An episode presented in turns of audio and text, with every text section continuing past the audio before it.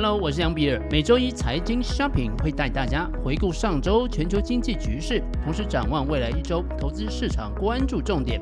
内容涵盖台股、美股、加密货币市场。欢迎收听。首先呢，快速的带大家回顾一下上周美股市场的表现。美国道琼工业指数是上涨了零点六三个百分点，指数现在位置是三万三千四百八十五点。S M P 五百是小跌了零点一个百分点，指数的位置现在是四千一百零五点。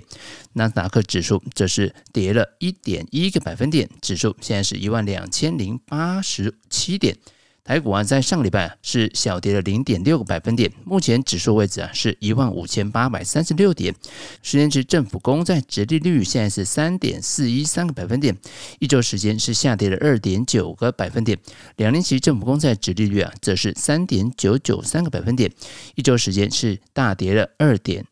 一周时间是下跌了二点二七三个百分点，三个月期的国库券目前的殖利率是四点九二六四个百分点，一周时间是上涨了二点五三七个百分点，十年跟三个月的倒挂依然维持在负的一点五个百分点，而十年跟两年的倒挂则是负的零点五八个百分点。比特币上周是小跌了一点三三个百分点，目前一颗比特币的报价是两万八千零五十一块美金。以太币则是小涨了二点一九个百分点，目前一颗以太币的报价是一千八百五十六块美金。上礼拜五，四月七号晚上，美国劳工部发布的三月份的非农就业数据呢，是低于预期，以及啊，也是低于二月份的数据的。但是啊，失业率是同时往下走的。联储会啊，尽快暂停升息的预期呢，可以说是落空了。数据显示呢，美国三月份啊，新增的非农就业人口是二十三点六万人，低于预期的二十三点九万人。二月份呢，则上修到了三十二点六万人。美国三月份的失业率啊下降，数字呢是三点五个百分点，是低于预期值，也比二月份呢要低了零点一个百分点。随着联总会升息抑制需求，劳动力市场啊正在逐渐的紧缩。不过呢，跟最近的经济数据一样啊，三月份美国多家地区性的银行倒闭或者是陷入困境啊，引发了金融市场的压力，要反映到就业报告当中，可能还需要一段时间。在三月份的 FOMC 的会议上呢，联储会升息了二十五个基本点到四点七五个百分点到五个百分点中间。但是呢，美国地区性的银行的倒闭啊，或者是陷入困境，引发了政策制定者的不安，并且提高了他们对经济将会更快放缓的预期。但是啊。圣路易斯联储主席布拉德对这样一个看法是抱持着怀疑的态度的。他在啊上礼拜四表示呢，金融压力啊有百分之八十五的可能性会继续的缓解，信贷条件呢不会紧缩到足以导致经济衰退的程度。我不太清楚啊，这类银行的放贷是否会大幅的缩减？只要他们有足够的流动性和资本，他们就有可能可以继续发放贷款。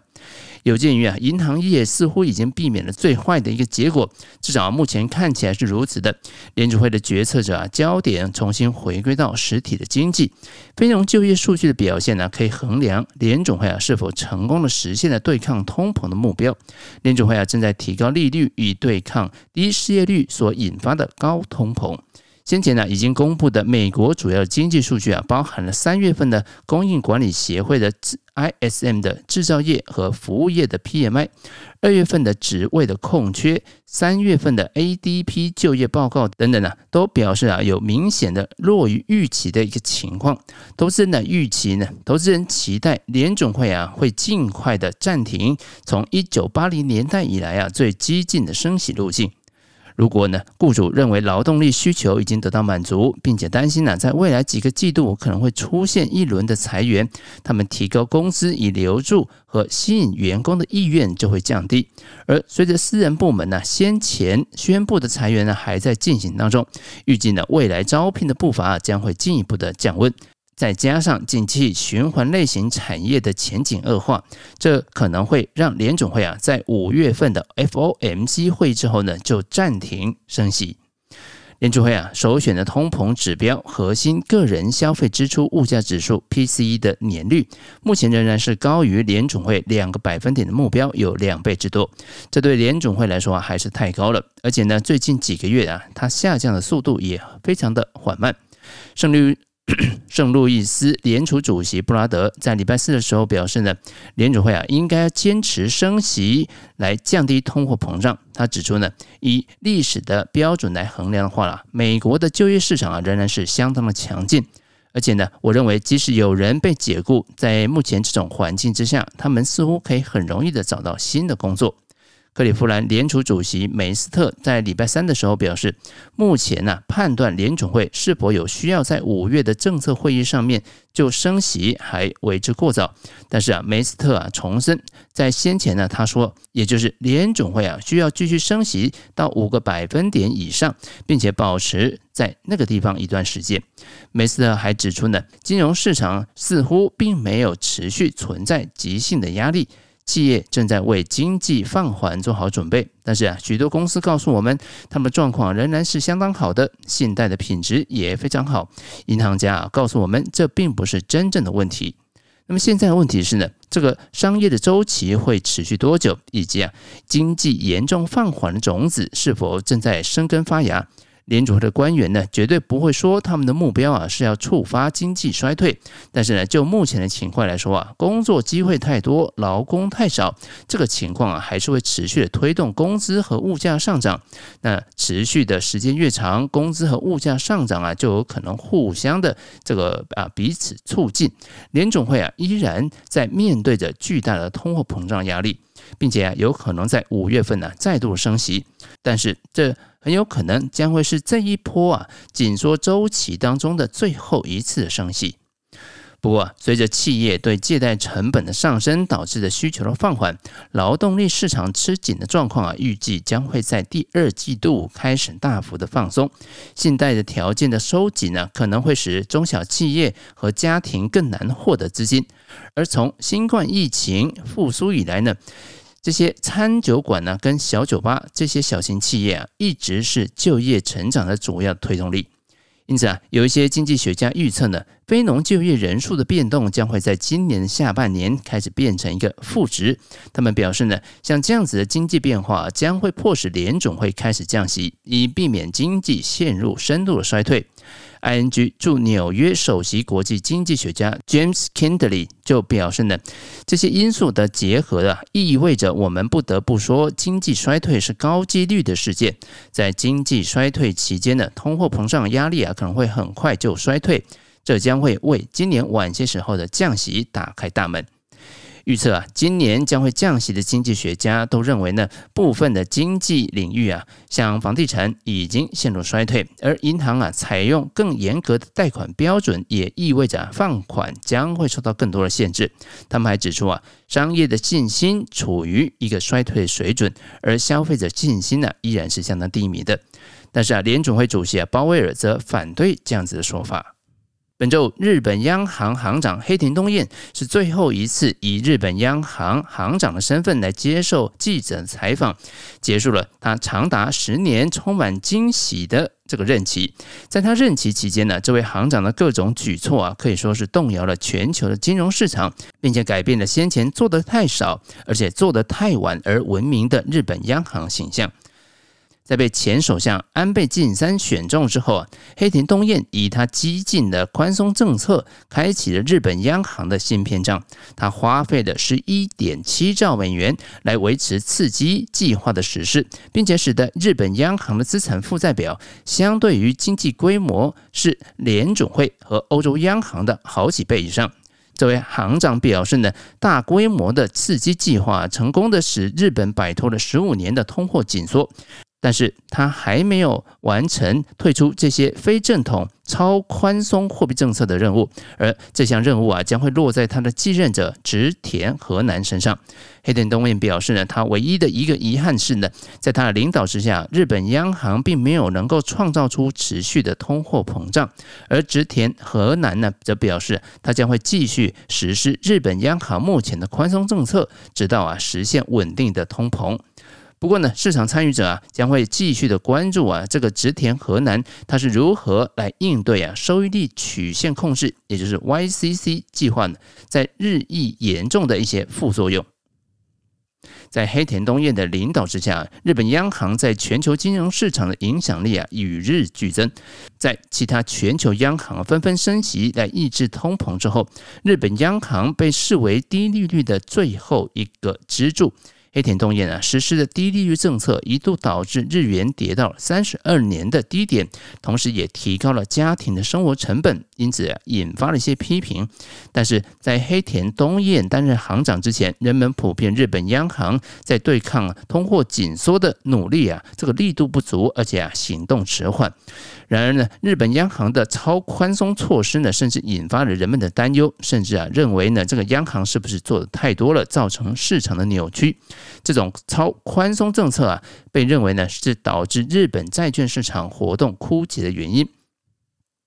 日本央行啊，目前拥有日本一半以上的公共债券市场，并且啊，透过呢购买 ETF，这个央行呢实际上也是啊，包含像 TDK 这种公司的股票啊的最大的持有者。这个啊，也就促使了大多数的经济学家预期呢，日本央行今年将会出现某种形式的政策的变化。然而呢，要在不干扰市场的情况下来退出这个刺激的框架，将会是一项艰难的行动。接着我们来看一下半导体市场的变化。三星电子呢，在礼拜五的时候也公布了它初步的财报，因为啊，全球半导体的需求啊急剧的恶化，上一季的营业利益啊预估将会暴跌百分之九十六，创下两千零九年金融危机以来的最低水准。在面对啊这个低迷的市场需求，三星也选择舍弃原有策略，宣布将会进行减产。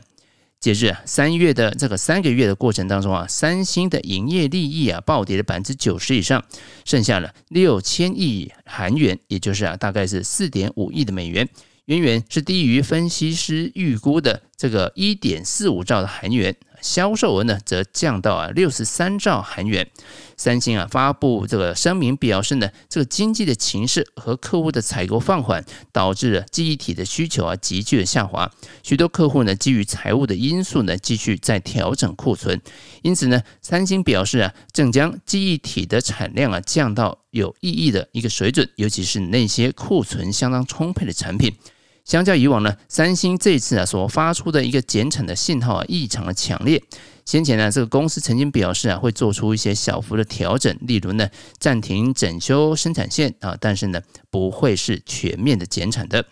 而这个半导体行业啊，这个寒冬依旧啊，全球晶片二月份的销售量啊创下十四年以来的最大跌幅。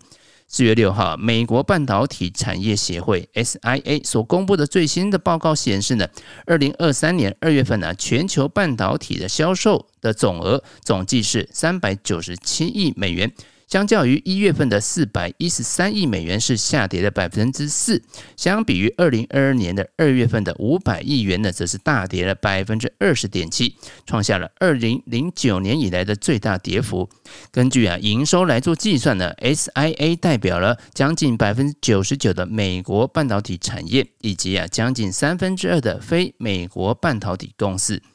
分地区同比来看呢，日本是唯一啊销售额成长的地区。二月份呢，日本销售额同比跟去年同期相比啊，是成长了一点二个百分点。而欧洲啊，同比是下跌了零点九个百分点，美国是下跌了十四点八个百分点，中国则是大跌了三十四点二个百分点。亚太所有其他地区呢，则是下跌了二十二点一个百分点。如果跟上个月相比呢，这个所有地区啊都出现了不同程度的下跌。欧洲和日本呢都下跌了零点三个百分点，亚太所有地区啊都下跌了三点六个百分点，美国是下跌了五点三个百分点，中国是下跌了五点九个百分点。SIA 的总裁兼首席执行官 John Newfer 在报告当中指出呢。今年呢，二月的全球半导体销售啊持续放缓，连续的第六个月呈现跟去年同期、跟上期相比啊都下滑的情况。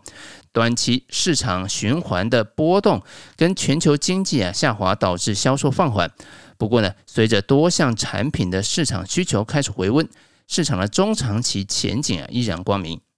虽然呢，这个半导体行业啊本来周期性就很强，但是啊，从这个降幅来看呢，这个半导体产业这一轮的周期的下跌的幅度啊，可以说是相当的剧烈。在疫情期间呢，消费者纷纷购买新的电脑和手机，推动了需求的激增，促使啊这些半导体产业啊加大产能。但是啊，随着疫情的影响逐步减小，导致啊销售量啊也开始出现下滑，通膨高涨、利率上升和其他全球经济的问题，对需求产生了进一步的负面的影响。而这也就导致了半导体产业啊出现了供过于求，然后呢这个库存呢大幅上升的情况。身处在经济衰退的风险当中，对于智慧型手机、个人电脑这些消费性电子产品的需求啊，人们呢普遍都是比较低迷的，同时也就连带的拖累了记忆体的价格的下跌。即使已经重新开放经济，中国市场啊似乎也没有如外界预期般呢快速复苏。分析师预估呢，本季啊低润的价格啊至少将会下跌百分之十。尽管如此，美光先前公布财报的时候啊，就曾表示。客户的库存状况正在好转，供需平衡呢将会逐渐改善。呃，SK 海力士也认为呢，以减产来应对啊叠价的压力策略啊，将会啊在下半年出现效果，有助于支撑啊记忆体的价格。但是呢，这两家公司也强调啊，复苏的脚步将会取决于同业在减产方面所付出的努力。